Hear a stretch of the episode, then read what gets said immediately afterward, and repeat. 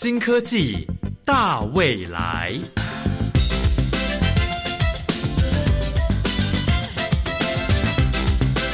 科技的进步让你看得见未来，深入浅出的介绍让你听得懂科技。欢迎收听由谢若楠制作、吴宜佳主持的《新科技大未来》。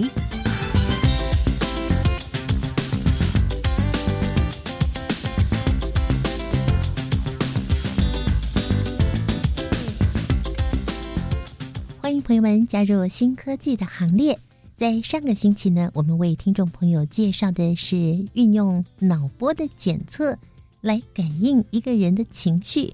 我们知道，大脑呢是我们人体的总司令，一旦大脑受创了、生病了，那么就会失去正常的功能，尤其是脑创伤会导致神经受损，往往呢是没有办法完全恢复的。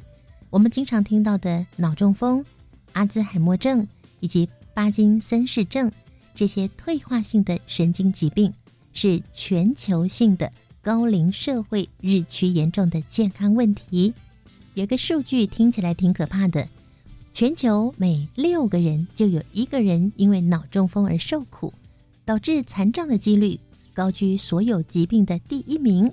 而我们台湾每年发生脑中风的病患大约是三万五千人左右。而每一年花费在中风照顾的成本上，大概是四百亿的台币。而在美国呢，脑中风的年发生率大约是八十万人，医疗成本高达七百三十亿的美金。这不仅是一笔庞大的支出，更是导致生活失去品质的罪魁祸首。今天新科技大未来节目要为听众朋友介绍的。是由国防医学院医学科学研究所助理教授周忠兴周教授他所率领的团队，综合了干细胞生物学、组织工程学以及脑再生医学的研究，共同培养出人脑神经干细胞以及脑微血管内皮组织所制成的干细胞层片，将重建脑神经血管组织。这项研究获得了二零一八科技部未来科技展未来科技突破奖，以及第十五届国家新创奖精准医学组学研新创奖的肯定。在邀请周忠新教授为我们介绍这项研究之前，我们先进入第一个单元来进行对脑的认识。创意嗨一点，哇哦！脑中风、帕金森氏症、癫痫、头部外伤或脑瘤后遗病、脑膜脑炎及老人失智症，会影响到许多生活自理能力与状况。不仅仅让病人失去生活的目标，对家属来说也是一种负担。这些都是因为大脑发生病变而导致的。大家好，欢迎收听创意嗨一点。今天的主题叫做“重建脑神经血管组织之干细胞层片”。本项创新研究由国防医学院的周忠兴、洪东元、蔡宗能医师合作研发。大家可能不全然晓得脑病变对人体所造成的影响，以及过往的脑部手术是以什么方式进行。我们首先邀请到国立阳明大学脑科学研究所的蔡金吴教授来为大家做说明。大家好，啊，我是阳明大学医学院脑科学研究所的蔡金武。我们实验室主要就是在做大脑发育的一些病变，还有一些大脑功能的一些解析。大脑在人体担任什么样的角色？大脑最重要它的功能呢，就是呃控制全身上下的所有的器官，负责接收环境跟身体来的讯息。那它经过它的运算之后呢，然后再把这个指令下到各个器官去。你可以把大脑想成是一部超级电脑，那它从最基本的这些感觉器官，然后传达指令到运动器官，还有一些脏器的这些协调等等。当然，它还有进一步的学习、记忆这些功能，让我们生物体呢跟人类呢对环境哈能够有所适应。那到我们人类的部分呢，因为我们是高等的动物，所以呢我们还有一些更复杂的，像认知、呃情感、决策、思考。甚至还有这些创造、发明这些功能啊，这些功能都是由我们的大脑来担任。通常会是什么原因或者是什么事情会让我们人体的大脑失去了它的正常的功能，就导致失常。大脑功能失常的原因有非常多，嗯，那主要你可以把它分成两大类，有这个基因的因素跟这个环境的这个这些复杂的因素。有一个是天生，一个是后来外力趋势，是是是是的。那比方说小朋友啊，如果有某一些。这个基因的缺陷，那他就可能导致像癫痫、学习障碍、呃发展迟缓，还有自闭症等等这些功能的失调。嗯，那当然在发育的过程中，呃，也有一些环境因子啊，比如比如说呃有毒物质的铺路啊，或者是这个怀孕过程的缺氧等等，这也可能造成早期的这些大脑功能的失常。那在成年的这个人来讲的话，他大脑功能失常也会有一些基因的成分在里面。不过这个时候，哎，环境因素所扮演的角色就越来越重。嗯，例如说一些不愉快的人生经验啊，哈，家庭的重大变故等等，也会造成像忧郁症等等的这些功能的失常。当然还有脑部的伤害哈，例如说意外的发生哈，造成脑部的创伤，或者是脑中风，那还有一些脑肿瘤等等。啊，在这些部分也会造成呃大脑的这个功能失常，这些失常可能会造成感官啊、运动方面功能的损坏，那也有一些会造成记忆、情绪等等的改变。那最后最后，当然呃老化也会难免造成一些大脑功能的退化了，比方说呃记忆力的减弱、运动障碍等等。那这些虽然一般来讲是正常的老化的问题，因为我们都会变老。但是呢，有一些这个大脑退化性的疾病里面，哈，像阿兹海默症或者是帕帕金森氏症，哈，这些症状就会提早出现，会以渐进式造成大脑功能的失常。像刚刚教授提到的帕金森氏症，还有癫痫之类的这些症状，是就是在现代医疗技术是有办法去治疗的吗？刚好您提到这两个症状都有一点治疗的方法。那像帕金森氏症是一些大脑的功能的问题，那有一些是因为遗传的关系哦。嗯，目前没有很好的药物，但是最近发展出一个新的方式，叫做深度的大脑刺激。那用这个大脑刺激的方法，还就是埋电极到大脑某一个重要的部位，埋电极进去之后，它要开始进行的动作的时候，因为它会有很多颤抖的这个问题，这个电极伸进去去刺激那个部位的时候，它就让这个。颤抖消失啊，这个是蛮有名的例子。那像癫痫的话，就是有很多的药物可以控制。是，那这些药物控制大概有四分之三的病人吃的药物是会有效的。部分他的大脑可能是因为一些发育的异常造成的癫痫，那有一些是需要靠手术来治疗。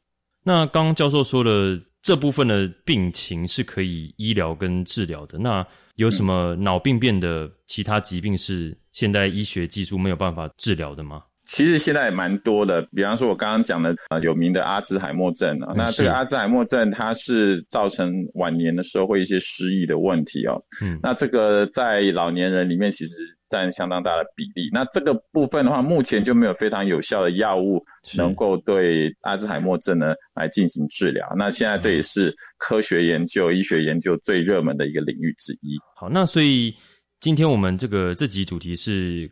用干细胞去重建脑部神经的血管组织，这个将来是有可能应用到比较不好治疗的脑病变中吗？就是我们从这个科学家开始，呃，慢慢掌握一些干细胞的，比方说分离啊、培养啊、分化的这些技术之后，干细胞的治疗就一直都被这个寄予厚望了。除了这个呃脑部之外，其实干细胞的治疗的历史已经蛮久了。嗯，比如说我们大家都知道治疗这个血癌。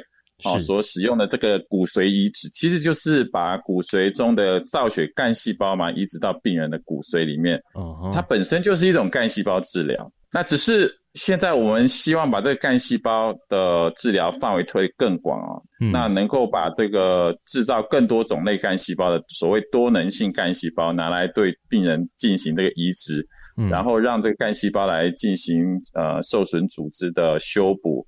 啊，甚至希望能够用干细胞长出器官，这样就是可以让这个我们的病人不用一直等待这个器官移植，他就可以在体外就长出一个器官，然后来进行移植。哦，那这个是我们的梦想，只是说哈，这样子的应用哈，在神经系统里面是相对来讲比较复杂的哈。嗯，那有几个原因，其中一个原因就是我们大脑里面的神经细胞储存了非常多的重要的资讯。那这些资讯不是说你补充了细胞就可以了，是。那这些资讯有很多是需要长久的发育哈，以及环境的适应跟学习来累积的。所以你只是放细胞进去，有时候。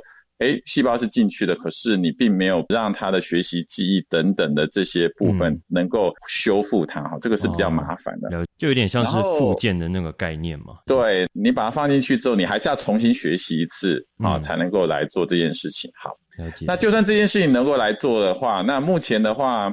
对于脑部的伤害，能够用干细胞来进行这个功能性的修复哦。我们现在比较有力的证据，大部分是从动物实验来的哈。所以动物实验室已经有点一点点成果，对，这样子，对，已经有相当多的成果了哈。只是说在人类身上还没有。很严谨的实验哈，能够进行有效的修补的范例。对，那因为我们跟小动物还是有蛮大的差别，比方说老鼠哈，大部分现在的实验是用老鼠来做，那他们的脑部的再生功能是比较强，脑部的大小也比较小，跟它的构造啊功能都相对来讲简单。嗯，所以有很多在老鼠身上测试的有效的这些新药等等，或者是治疗的方法哈，到了人就不管用了哈。做了一些人体的实验，就发现就不管用。好，这个是我们最近看到一些对于新疗法或干细胞的新闻哈，需要注意的地方，就是说这些新的疗法到底还是在动物实验的阶段，还是已经到了人体试验了？好，两个的落差是很大的啊。不过在这个脑部进行大规模干细胞治疗，可能有点困难哈。但是如果能够找到补充某些特定的细胞，好来做小规模的修复，像刚刚的这个帕金森氏症。那它是在大脑里面一个很特定一个小区域的某些细胞是有问题的。是。那如果能够来修补这些小量的某些细胞的话，哎，这个干细胞治疗可能性就会比较大，难度也会降低很多。所以干细胞对于这个肢体的修复啊，或者是脑功能的修复，还是有它的前景存在哦。嗯。那只是说我们还有一段路是我们需要走的啊，一些困难还是需要去克服。脑对人体的运作就如同一个大工厂的老板，他能领导统御工厂内部所有的人事物。可是当老板生病或需要休养时，工厂的运作就会出现问题。关于重建脑神经血管组织之干细胞层片的更详尽内容，主持人一家将会与研究团队的成员之一，同时也是三军总医院一般神经科主任周忠兴医师来为大家做更详尽的说明。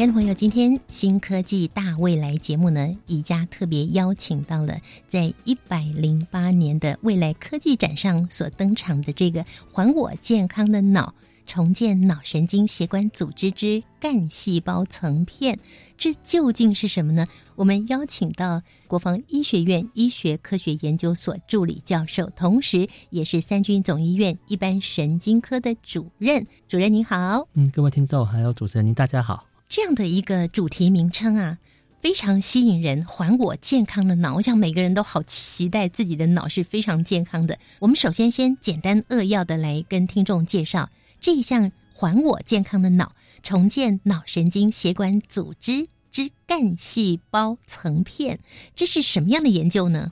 的确，在脑科啊或脑神经的疾病，外伤或创伤是一个原因，包括到脑中风或者大家比较熟悉。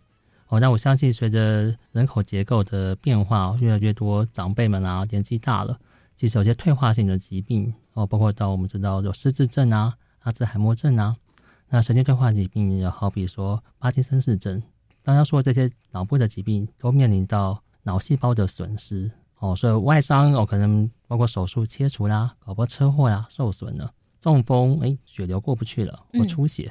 都造成到脑组织的失去哦，所以脑组织就缺少了这些神经元的细胞，所以神经功能退化啦，或是损失了。所以这项研究叫做“还我健康的脑”，其实是终其一生啊，我的一个目标。我希望将来还可以继续发展下去，也是向听众们、各位朋友的介绍，我们重建脑神经血管组织之干细胞层片。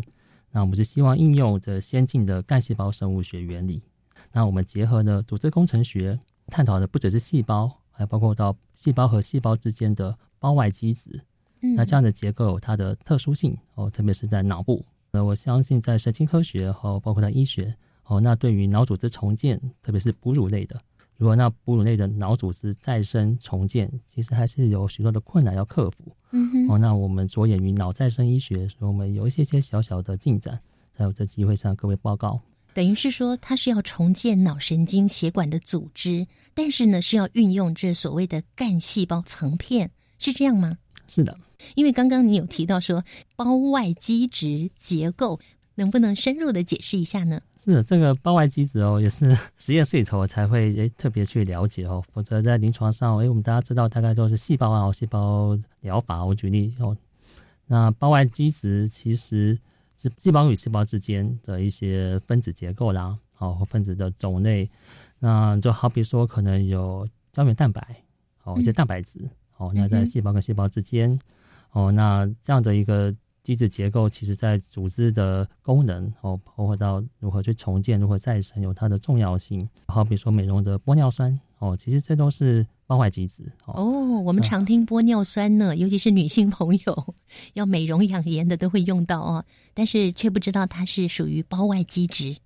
的确，就是细胞跟细胞之间，当然广义来说，包括血管啊、血流啊，哦这些流动的成分也算是广义的包外基质，就是在细胞以外的。这可能非常的专业，因为我们以前的健康教育里面没有这个，我好像还没听过“包外基质”这四个字呢。细胞成片跟细胞怎么不同？简单的说，成片里面有细胞与细胞之间、细胞外的基质结构，所以我们称它做细胞成片，而不再是可以流动啊，或是可以这个移动的细胞，因为它是在成片里面，所以有些结构、有些限制、有些特性、有些特殊的功能。是，现在要进入我们这个主题了，这个叫干细胞层片，这也是我第一次听到，相信也是听众朋友第一次听到，什么是干细胞层片呢？细胞层片跟细胞的不同，那特别这边应用到干细胞。我在干细胞研究，但前一个世纪然后也有些发现哦，有些进展，但真的就是这十年来有加速，然后或是格外的发达。包括我自己啦，然后我相信，诶，人类啦，或许多动物是多细胞的动物，多细胞的生物。那我们就知道说，有从胚胎，所以有个单一的细胞，它会分裂，嗯，所以从一个受精卵，通过分裂，通过分化，我才会成为今天的我。哦，所以这样的一个细胞，但在基因研究是这么的发达，但其实我们知道，在胚胎发育以后，在成长的过程，还在有待 开发、有待研究的这种奥妙哈。那在修复也是，所以我说如何还我健康的脑？那我们要修复可能本来不是健康的，或者希望更健康的情况下，哦，那这样的一个干细胞的应用，它除了刚刚提到诶分裂之外，它还有一些分化的能力。嗯哼，所以相较一些已经分化或不再分化的细胞，干细胞还保留了分裂增生的同时，它也有能力分化成有特定功能的细胞。哦，所以这是干细胞的可贵。哦，所以我相信一二十年来干细胞的时代，哦，让我们可以应用这一类的细胞。所以，我们对于细胞生物学、对于干细胞生物学更了解，我们有更多的应用。那我们加上了细胞以外的这些包外基质结构，所以有一个创新的发明，或是一个研究的发现，就在于应用细胞跟包外基质成为一种成片的医材。它是做好是一片吗？的确哦，还是一层一层？因为这个名字叫成片医材嘛。是是非常的奥妙哦，所以我们还在不断的研究，但也有初步的一些发现跟发表。所以在传统的细胞培养，我相信有时候就是在一个培养皿，像一个盘子、一个碟子嗯，哦，所以我们看到，哎，细胞就一层或者是少数层，比较好去观察，比较好培养。嗯那在我体内，特别是脑部，可能是一个立体三 D 的结构。事实上，在体内或是我们要去重建一个功能性的组织，就不再是一个平面哦，所以可能是一个立体的。所以我们的成片其实在初期可能是单层的哦，嗯但我们透过细胞培养的技术，它会变多层。嗯，那这样子，我们的研究的经验告诉我们，这样的治疗或移植治疗的效果会更好。嗯哼，哦，所以不单是单层，而是多层的，嗯哼，而且是立体的。是立体的。嗯哼，但是它的面积，它体积应该是小小的吧？因为如果要放在脑子里的话，嗯，像听众向主持人报告，我们的目标是要治疗脑部，所以我们是要到达脑部里面。嗯，哦，但我们目前的动物模式，哦，或者是这细胞成片在移植上的应用是在脑部的表面。嗯嗯，哦，所以在脑部的表面，我们做了细胞成片的移植。是，那这个表面是一个受损的，哦，嗯所以在科技展啊，或我们目前许多的展览的机会，我们呈现是将脑部切掉了，所以脑的表面少了一块，我们铺上这个成片，那它会结合原来的脑部，嗯，长出新的组织。听起来好像科幻片呐、是的，这这是一个蛮偶偶然的机会，因为过去我们就是诶就是养细胞，养细胞，哦，那嗯细胞成片其实真的还是在研究在发展。但回想起来，其实细胞成片就好比植皮啦，皮肤也是个成片的感觉。嗯，那我们知道，皮肤植皮也不是单层细胞啊，也需要嗯多层的，保护的更好。那如果到脑部，那我们这是一个创新。好、嗯那我们特别在台湾，在台北，我们的实验室也有这样的一个进展。所以这样的一个实验呢，其实是由国防医学院团队共同研发出来的，是您主导的。是的，刚刚有提到干细胞成片，能把干细胞再多说一些吗？我自己是神经内科医师啊，吼，所以对于脑部是非常有这个兴趣哦，但也知道有很多的挑战哦。那也基于刚刚说在干细胞时代哦，我们对于干细胞的了解哈，所以有不同的干细胞嗯哦。那脑部的话，我自己的脑子怎么来的？所以刚刚各位报告啦，从一个最初的受精卵，一个单一的细胞如何长出我自己的脑子，成为我的个体。理论上，哦，这个脑部的脑神经哦，那最初有所谓的神经干细胞。哦，所以说单一细胞的受精卵，哎，分裂分化到一个神经管，那里面是许多的神经干细胞，这还是在胚胎阶段。那这个神经干细胞就有这样的潜力啦，它可以分化成所谓的神经元，所以可以传导这些神经的讯息。哦，是有电流的，可以传导的，哦这是神经元。脑部里头神经组织除了神经细胞、神经元之外，还有一些胶细胞。哦，那也叫做星状细胞，所以它的形状就不是为了要传导，它是要支持神经元的长得像星胞。星一样吗？的确，哦，就是有这种放射状的嗯星状细胞，所以这个神经干细胞它可以分化成神经元，可以分化成星状细胞，甚至还有寡树突细胞。哦，寡树突细胞就像是这个神经的突触，哦，嗯就是像电线外面这个包膜一样，有了这个包膜，神经传导的效率才足够。嗯哼，哦，所以我们临床上有些病患去髓鞘，哦，在脑部里面，在四肢的神经如果没有这些正常的寡树突细胞或是许旺氏细胞，这样的传递就会有问题啦。所以嗯我要跟各位报告，我们希望一个是功能性的脑组织的重建，哦，所以这样子的神经干细胞它还有分化的能力，就可以提供不单是神经细胞，不单是神经元，还包括星状细胞，包括寡树突细胞这一类，都是我们正常脑部需要的细胞种类。嗯哼，所以一个干细胞或一种干细胞，它可以分化，分化出各类都是我们需要的。嗯嗯那脑部里面除了神经元，除了神经细胞，更重要的像刚刚一开始提到脑中风嗯哦，所以这些神经元它需要营养哦，它需要代谢，怎么做到的？脑部里头有微血管哦，所以我们知道脑部里头哦，脑的这个器官在人体头它代谢耗能是最高的，嗯哼，这么样的高效率，事实上脑部的血流循环是非常重要。嗯哦，所以在当初，嗯、我自己在英国或美国，然后进行博士研究的时候，哦，有这样的一个机会，所以我可以采用神经干细胞的细胞株，哦，还有人脑的微血管内皮细胞株共同培养。嗯哦，在一个偶然的发现这个培养物，那我们做了一些更新和一些精进，在台湾，然后我们就可以把它培养成成片。哦，在最初的这些细胞的原理、干细胞的原理，我相信台湾也是不断的都是在国际的水准不断去学习交流。嗯哼，我相信听众朋友听到干细胞，可能是在前几年开始在国内风行的，要收集脐带血，的确，对这个比较有一点印象。没错，脐带血干细胞也是干细胞的一种。嗯，那这边的神经干细胞事实上是细胞株了。哦，嗯所以它已经是不断的培养，所以我们每一回做的研究的需要，事实上不需要再重新从动物或是人体取出来，嗯哼它已经是一个细胞株是哦，所以我们今天要减少一些我们嗯道德方面啊，也是要遵守这些原则。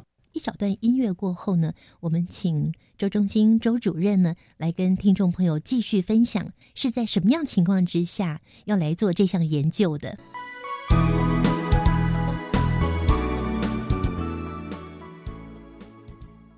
哎呦，履历投了这么多，为什么音讯全无啊？别担心，只要用对方法，求职并不难。没错，求职的每个步骤都有方法。教育电台 Channel Plus 策展频道推出求职必胜全攻略单元，每集只有五分钟，让你的求职更加顺利。欢迎上网搜寻教育电台求职必胜全攻略。医生啊，我吃药了后全身起红疹，吹破还阁发烧，那呢？吃药期间有起疹、吹破、脑疼、目睭红、发烧，都有可能是药物过敏哦。正当使用合法药物，造成严重药物过敏住院，可向药害救济基金会咨询：零二二三五八四零九七。以上广告由卫生福利部食品药物管理署提供。地震！地震！赶快 D C H 趴岩稳。好，趴下，掩护，稳住。好可怕哦！地震摇的好厉害。你知道为什么不能马上往外跑吗？因为地震强烈摇晃时，人要跑出去很困难，而且啊，容易被掉落的物品砸伤。地震发生时，先想避难，再想疏散，先救自己，再帮他人。九二一国家防灾日，邀请大家一起 D C H 趴岩文。以上广告，教育部提供。加外加外，阿玛波拉，扎根格玛西卡斯达斯，迪加古拉布古列列。大家好，我是来自台东的胡代明，这里是教育电台。那罗哇那咿呀那呀哦哎呀，那是你呀鲁玛的呀恩哦，朋友们就爱教育电台。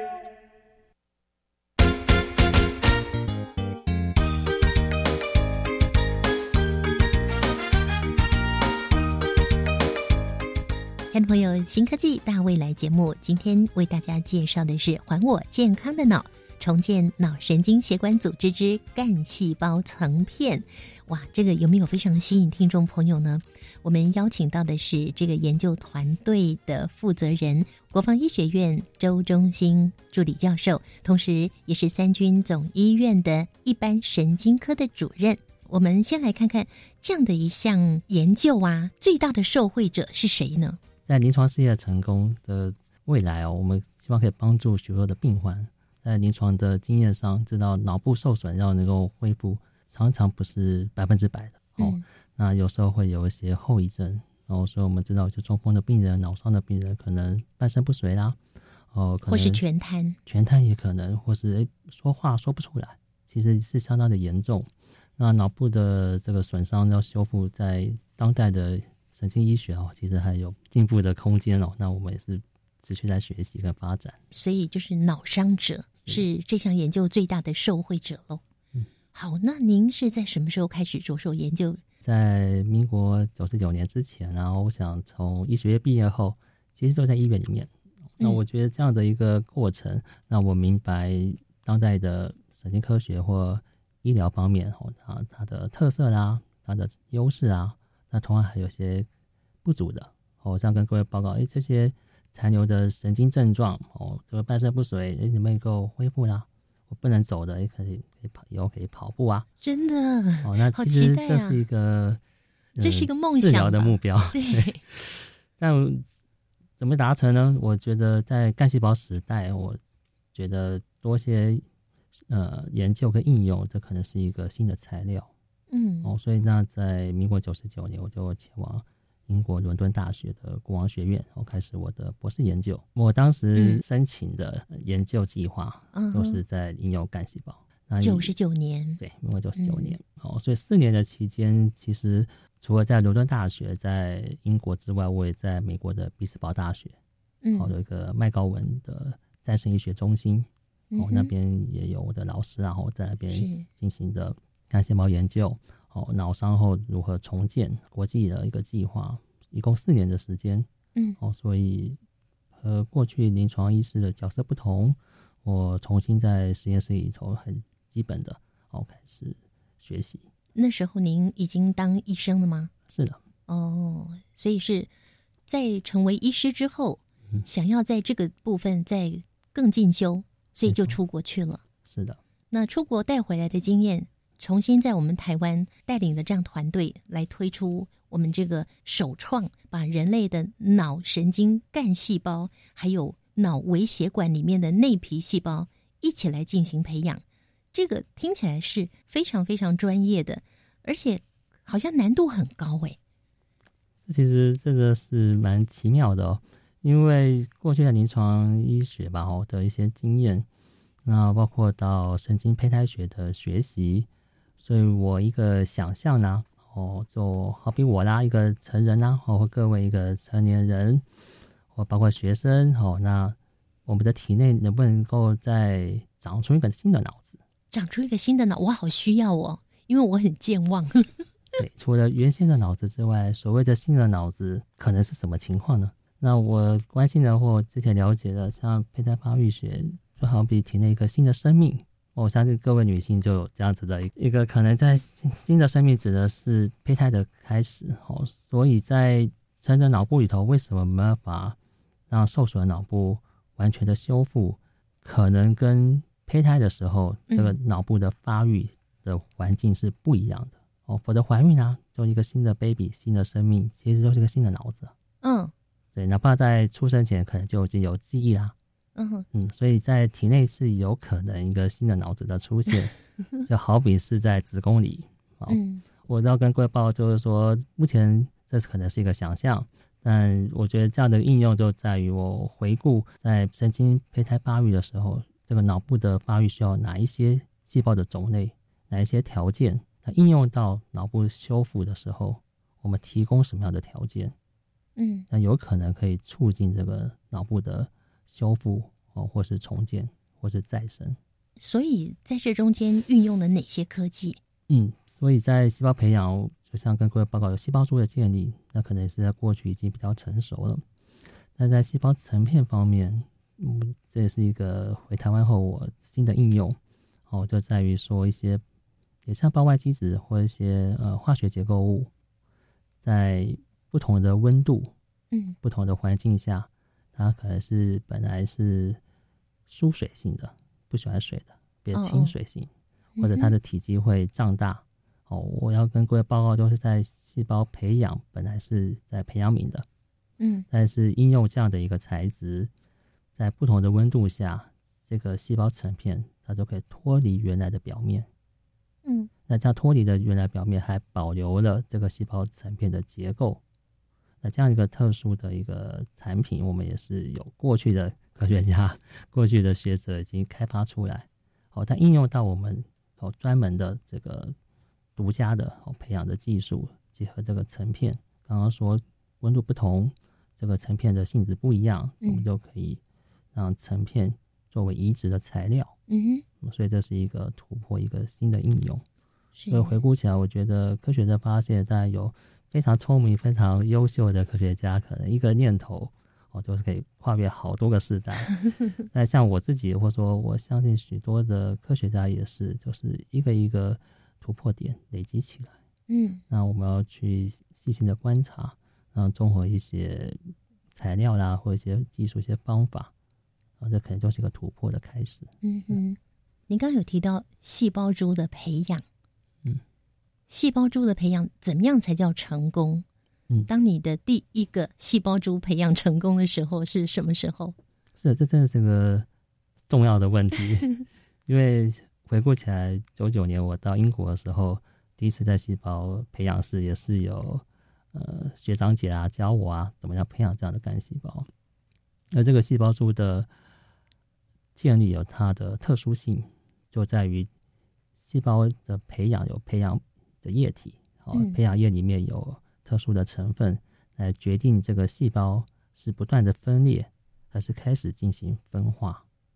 哦，所以在过去的研究，在基因的改造上有这样的建立，所以细胞就可以被控制啦，是要不断的分裂或者要分化，那这样子让这个干细胞株它的特性可以不断的一代一代传下去。嗯如果它整个分化，它就没办法回到原来干细胞的特性。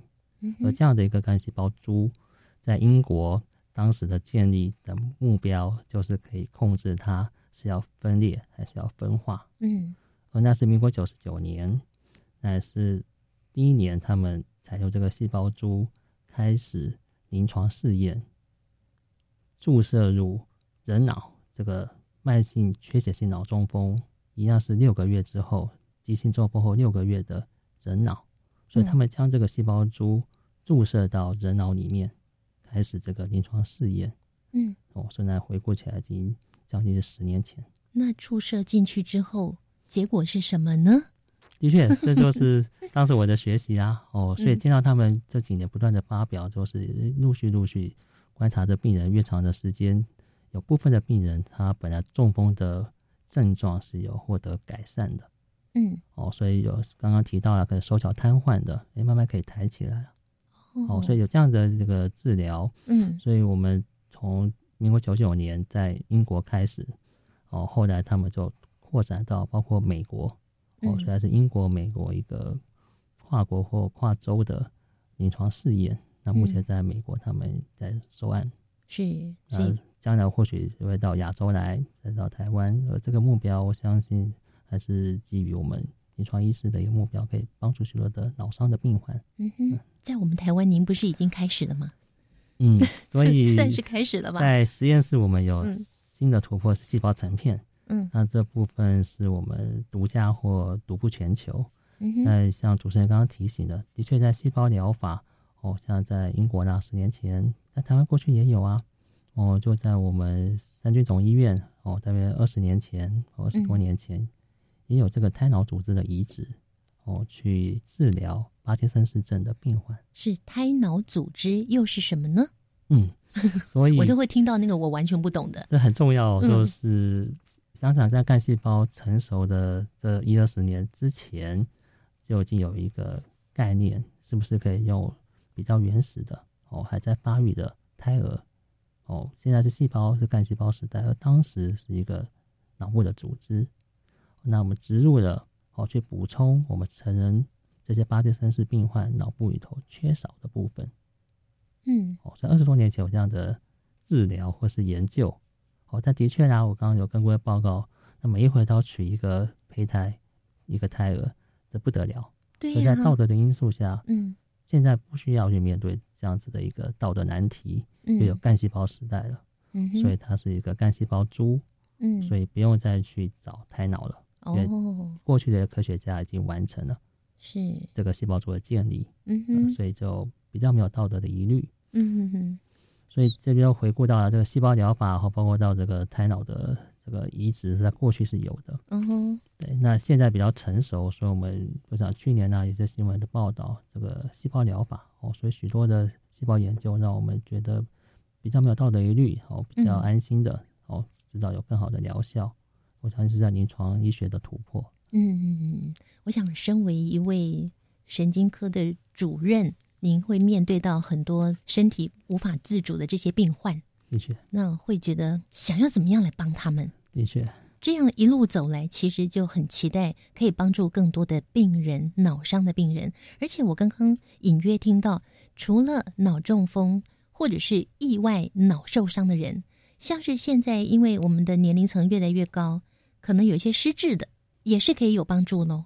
的确，就是在研究的阶段哦，那嗯我们希望有找出适合的细胞哦，适合的治疗方式。嗯哼，哦，否则失智症其实它的原因还很多种哦。嗯那我刚刚举例了，是阿兹海默症哦，这其中之一。嗯那许多的病因还不明，嗯所以在细胞疗法在实质上的应用，可能还有更长的时间的研究嗯。才会有突破。是。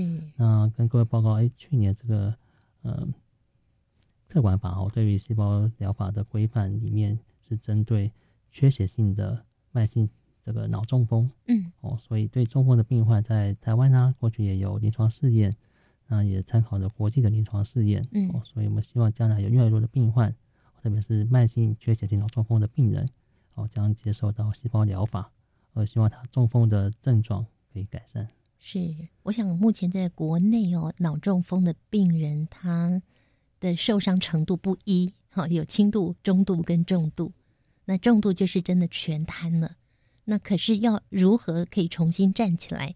我觉得这个过去大家觉得就是不可能了，他就是不可能了。但现在，哎，燃起了大家的希望。不过还是提醒大家，好好照顾自己是很重要的。我想这也是。周主任想要提醒大家的，我们等一下呢，在一小段音乐过后，还要继续来谈一谈，有什么证据可以告诉我们说，这个的确是可以重建我们大脑神经血管组织呢？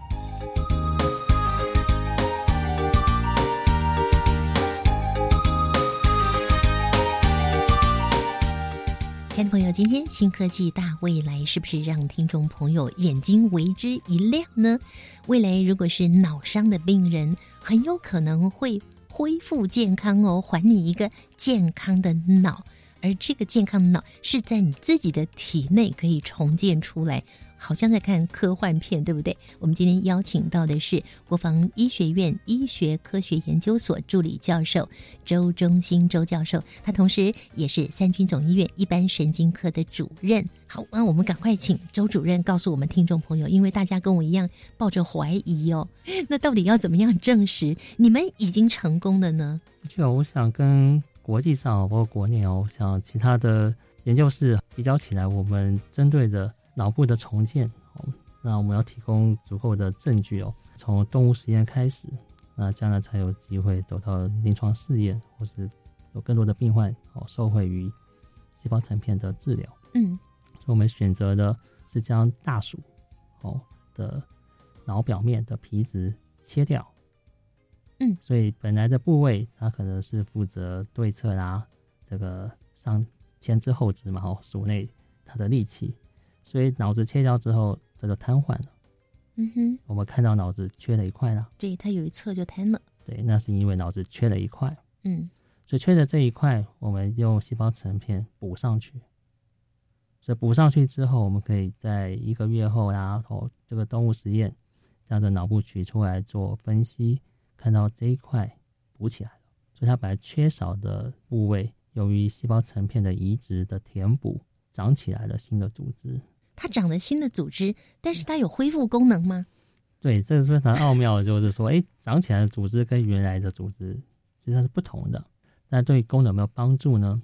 哦，所以我们有一些证明，知道说长出来的部位跟原来的脑组织或脑神经的传导还是有连结，所以是透过这个新长的组织里面的一些神经元、神经细胞、各类的细胞，还是跟原来的神经系统有连结。所以改善了原来神经系统损失的功能，前后肢瘫痪的，他力气有恢复；我的缺一个脑子，就像我的病患一样，可能终其一生都是半身不遂。哦，但我们把他的脑子补起来了，也见到了他的的力气有进步，所以我们就推论啊，这样的一个细胞成片移植脑部，哦，是可以促进大鼠哦脑部切掉受损之后损失的功能。你说有进步？那个有进步是说它恢复到原来的功能，还是说一半，还是多少？目前就是不单是一个月啦，我们现在的研究室就还在进行着动物实验，就希望可以更长期看它有没有进步到百分之百。或者目前的话，大概我觉得在七成或八成。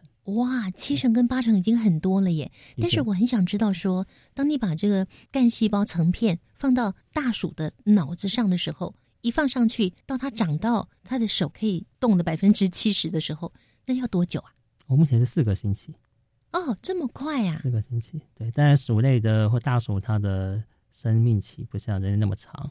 嗯。那我们的确觉得这四周和对照组哦，就是只有切脑和没有接受细胞移植的，嗯，比较起来是明显有进步的。那当然了，我们听起来就觉得好兴奋哦。那试想，如果是人脑呢？它的时间是不是会再拉长一点呢？的确哦，那特别针对我的病患，我希望将来的临床试验，我们也是要配合一些神经复检。嗯，哦，就是我相信到现在，就算没有接受细胞层片或细胞疗法的这个病患啊，没有这样的机会，那通过复健还是有些效果。那我们的推测也是，有新的这个神经组织，让它能够发挥功能。不断去学习，不断去刺激，是，那就属于神经复健的阶段。你是说物理治疗啦，或者是包括语言治疗，包括物理治疗，要看中风的症状。那我透过一些学习啦部件，所以这边的研究是在于新生的这个脑组织是不是透过适度的学习附件，让它发挥到更好的效果。所以如果没有这个干细胞层片，目前已经中风的病人，建议还是继续做复健，没错，对不对？而且要很努力的去做复健。的确，因为你自己做复健也会帮助你的脑神经做连接，是的，是这个意思喽。是的，所以神经复健是相当的专业，这也是我在学习或有合作的医师啊，那一起来帮助我们的病患。嗯哼，那让我过去在脑中风学会服务啊，或现在也是会员，不断在学习。嗯，就在于中风手中啊在预防。嗯哼，哦，所以脑伤怎么样都叫预防，真的遇到了，真的发生了哦。现在细胞疗法或成片是一个机会，那过去的比较明白的，还是要透过神经复健。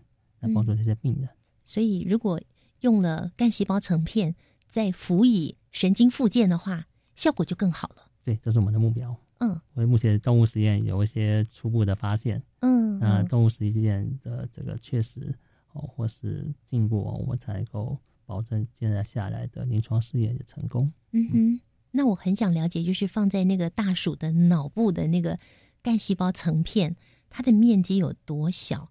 如果放在人的脑子里面的话，应该要再大一点嘛？哈，我就非常佩服他这干细胞的研究。然后在这个时代，其实透过干细胞的培养，其实就看需要多少的面积，我们可以准备。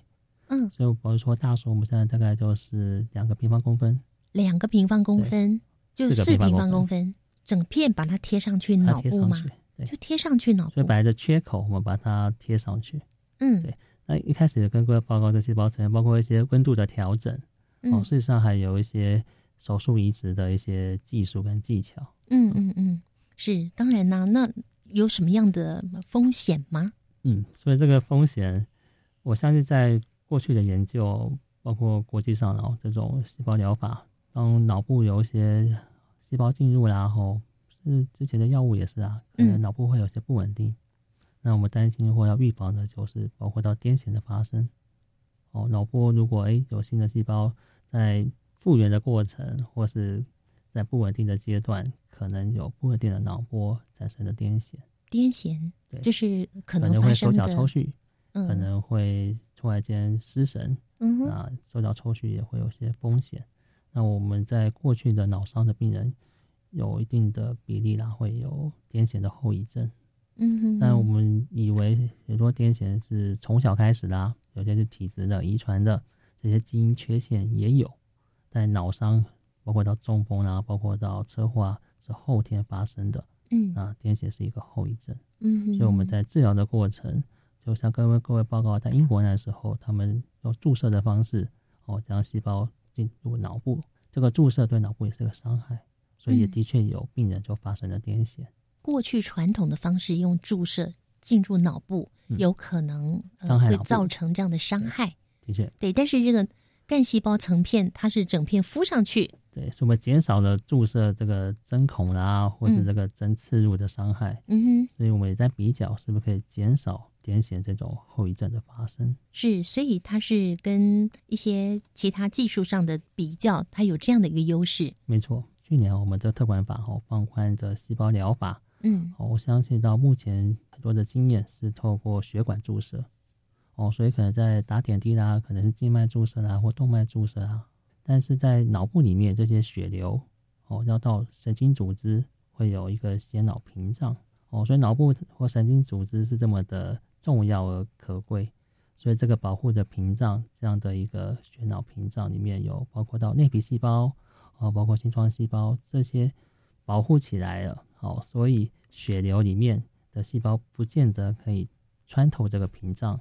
到达神经组织，这是我们每个人的人脑都有的，叫血脑屏障。血脑屏障，嗯，所以就是在血液和跟脑神经组织里中间内皮细胞保护了脑神经组织，所以血液里面我们有些毒素啊，有些药物啊，嗯，可能进不去。是哦，包括到可能我们有菌血症，血液里面有细菌啊，有病毒啊。不见得可以进到脑部，就在于这个血脑屏障的保护。嗯哼，所以当我们注射细胞，你能不能到达脑神经组织，还必须通过这个血脑屏障，是，而这通过的比例在正常情况下是非常低的。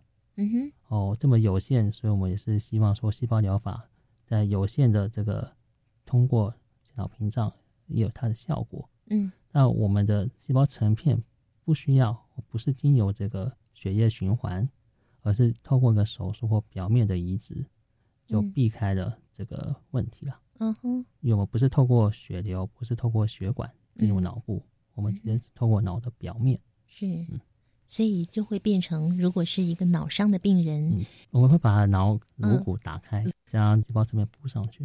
嗯哼，对，这是目前的动物实验的方式。那事实上也是有病患是必须接受这样的手术啊。它的目的不是为了要细胞成片的移植，嗯哦，好比说可能他有脑出血啦，嗯所以他可能颅骨打开来是要救命的，嗯，哦，所以这个手术在外科、神经外科事实上是很纯熟。嗯哼，那将来的临床试验，我们提供这样的一个细胞成片，哦，有新的疗效，哦，这是我们临床试验的目标。嗯哼。那么这项研究到目前为止是还没有运用在人的身上喽？对，所以我们自己的这个发明啊或突破是干细胞成片，那目前是叫动物模式。那我可以报告，全球都还没有病患接受这个细胞成片移植脑部，这是独步的独步的细胞成片的治疗的模式，国际上也还没有临床试验。所以我们是一个很新的突破，嗯，那也希望在台湾呢或将来有机会再进行。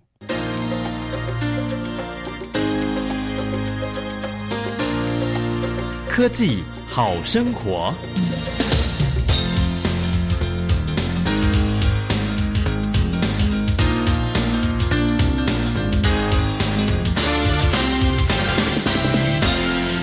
当然，这是在干细胞生物学的研究哦，那包括到遗传啦，或包括到呃组织工程学。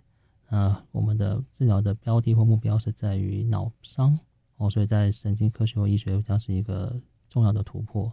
那我相信，在过去啦这些半身不遂的病患，是不是透过这样的一个治疗，可以重新站起来？我们不能够说话的，所以他可以再表达的更清楚。那这是我。从医哈，或是诶到实验室里头进行研究，最重要或长远的目标。现在还是在动物的实验阶段。对，目前是动物实验。那有计划什么时候要进入人体试验吗？对，所以我们要提供更多的动物实验的效果。那我相信在三年内我们可以走到临床的实验。三年内，细胞成片，我相信在国际上，包括到日本啊或美国，有些在其他的器官，好比心脏。哦，包括到关节，哦，包括到食道，事实上有一些临床试验的进行。嗯，等到其他的器官组织比较成熟，那脑部的细胞成片的移植的治疗将会更放心的进行，也会有更好的效果。就还需要一些时间，所以我们看看其他的器官。哦，等到心脏都可以改善了，脑部能够再生，能够重建，就不远了。希望有好的这个动物实验的基础。好，在在将来的临床试验更成功，就可以帮助更多的病患。预计三年内可以进行人体试验，这项技术未来可以帮助更多脑受伤的病人。今天非常谢谢周中心周主任，谢谢。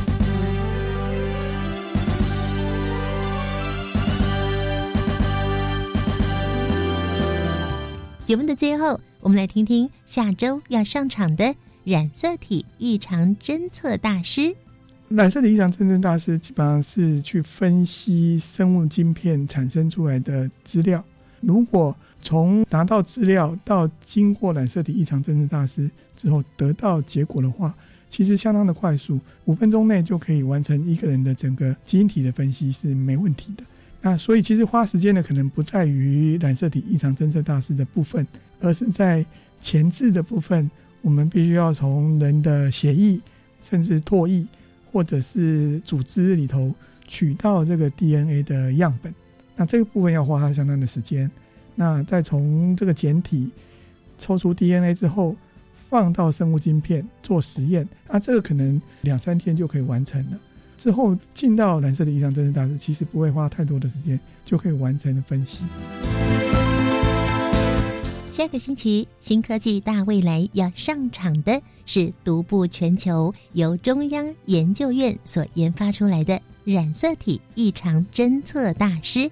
我们邀请听众朋友下个星期三早上十一点零五分锁定教育电台新科技大未来节目，我们下周见，拜拜。